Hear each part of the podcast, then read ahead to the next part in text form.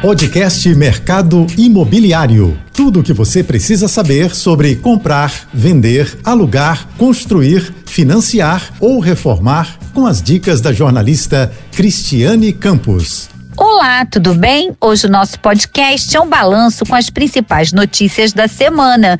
Fique bem informado. A compra do imóvel é prioridade para 31% dos brasileiros em 2024.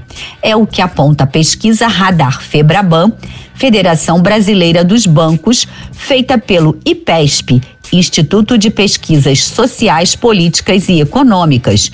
E reformar a casa também aparece entre as intenções, com 21% das respostas. Já estudo realizado do grupo OLX indica que o financiamento é a principal opção de pagamento de quem deseja adquirir o bem, com 51%. Pagar à vista aparece em segundo lugar, com 47%, e em terceiro está o consórcio, com 16%. A profissão de corretor de imóveis continua em alta no Rio de Janeiro.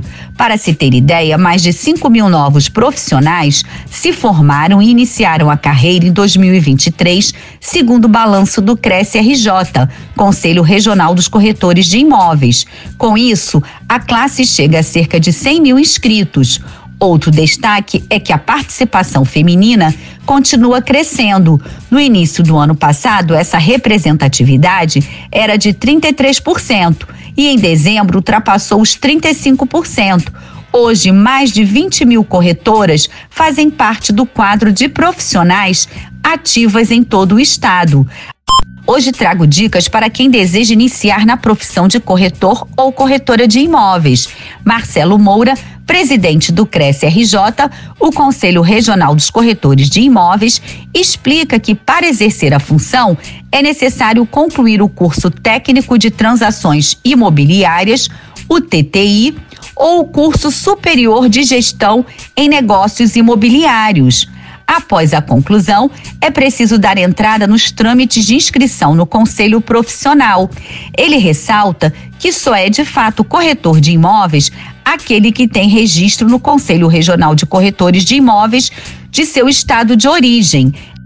Morar ou ter uma casa de praia faz parte do sonho de muitas famílias e o mercado imobiliário está atento a estas oportunidades pé na areia em todo o Rio de Janeiro.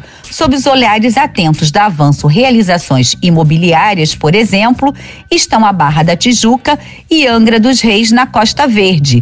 Um dos exemplos da avanço na Barra é o Playa Exclusive Residências, que a empresa acaba de entregar. Já em Angra dos Reis, a aposta da empresa é o Frade Design Residências, condomínio com apenas quatro casas de cinco suítes. Cada propriedade terá lazer exclusivo com piscina com borda infinita, deck molhado, vista para o campo de golfe, sauna, além de espaço gourmet externo. Amanhã eu volto com outro exemplo de projeto Pé na Areia.